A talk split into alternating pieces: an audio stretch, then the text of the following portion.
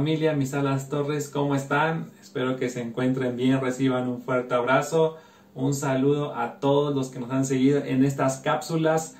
Ya estamos finalizando el año, ya estamos cerrando estos en estos días y precisamente estamos eh, celebrando y, y recordando el nacimiento de Jesús, un hecho muy importante porque el Rey de Reyes y Señor de Señores se vino a ser carne, a ser hombre, a darnos libertad, a mostrarnos el amor del Padre, el amor de Dios.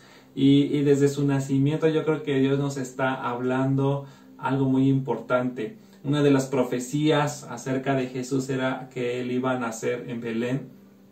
Y, en Belén realmente era una ciudad insignificante, muy pequeña, no se hablaba mucho de ella y, no era como, como cuando tú hablas o, mencionas un país, pues luego, luego haces referencia a la capital, ¿no? Y la capital siempre es la ciudad más grande, es la ciudad que tiene mayor población y están todas las empresas ahí, toda la industria y hay mucha actividad. Pero realmente Belén era una ciudad muy pequeña y a lo mejor tú puedes imaginarte el estado más pequeño o el municipio más pequeño o la ciudad que a lo mejor ni se nombra y Dios escogió a Belén, una ciudad muy pequeña que a lo mejor nadie pensaba que de ahí iba a salir el rey de reyes o que Jesús iba a nacer en ese lugar. Dios escoge a lo más pequeño porque mm, cuando vemos eh, en la historia de Belén, pues realmente no se mencionaban muchas cosas grandes. Este, de hecho, ahí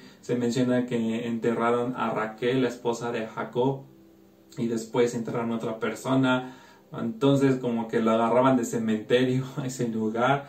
Y después, a lo mejor el lugar eh, donde se menciona más es cuando Samuel, el profeta Samuel, va a buscar a David y va a Belén precisamente. Y ahí es donde ungen a David, unge a David como rey y a lo mejor ese, ese, ese lugar toma un poco de importancia por el, por el rey David, que fue un rey muy importante, pero eh, cuando se profetiza en Miqueas 5.2 dice, pero tú, oh Belén Éfrata, aunque eres pequeña entre las familias de Judá, de ti me saldrá el que será gobernante de Israel, cuyo origen es antiguo desde los días de la eternidad. Y aquí está Miqueas profetizando que Belén sería escogida porque ahí nacería el rey, el gobernante, que desde tiempos antiguos tiene su origen. Y vemos en Mateo 2 cómo se cumple esta profecía. Dice Mateo 2.1, Jesús nació en Belén de Judea en días del rey Herodes, y aquí unos magos vinieron del oriente a Jerusalén. Se cumple la profecía. Y versículo 6 dice, y tú Belén, en la tierra de Judá, de ninguna manera eres la más pequeña entre los hombres de Judá, porque de ti saldrá un gobernante que pastoreará a mi pueblo Israel. Y yo no sé si puedes notar la diferencia entre Miqueas 5.2 y Mateo 2.6, porque hay una ligera diferencia en estos versículos. Y dice, en, en Miqueas 5.2 dice, pero tú, Belén, aunque eres pequeña entre las familias de Judá. Y cuando leemos Mateo 2.6 dice, y tú, Belén, de ninguna manera eres la más pequeña. Entonces, antes era la tierra o Belén era una ciudad muy pequeña, pero en el momento en que llega Jesús y nace, deja de ser una, una, ciudad insignificante o una ciudad pequeña y dice, y tú ya no eres la más pequeña, ¿no? Porque de ti ha nacido, ha nacido el rey.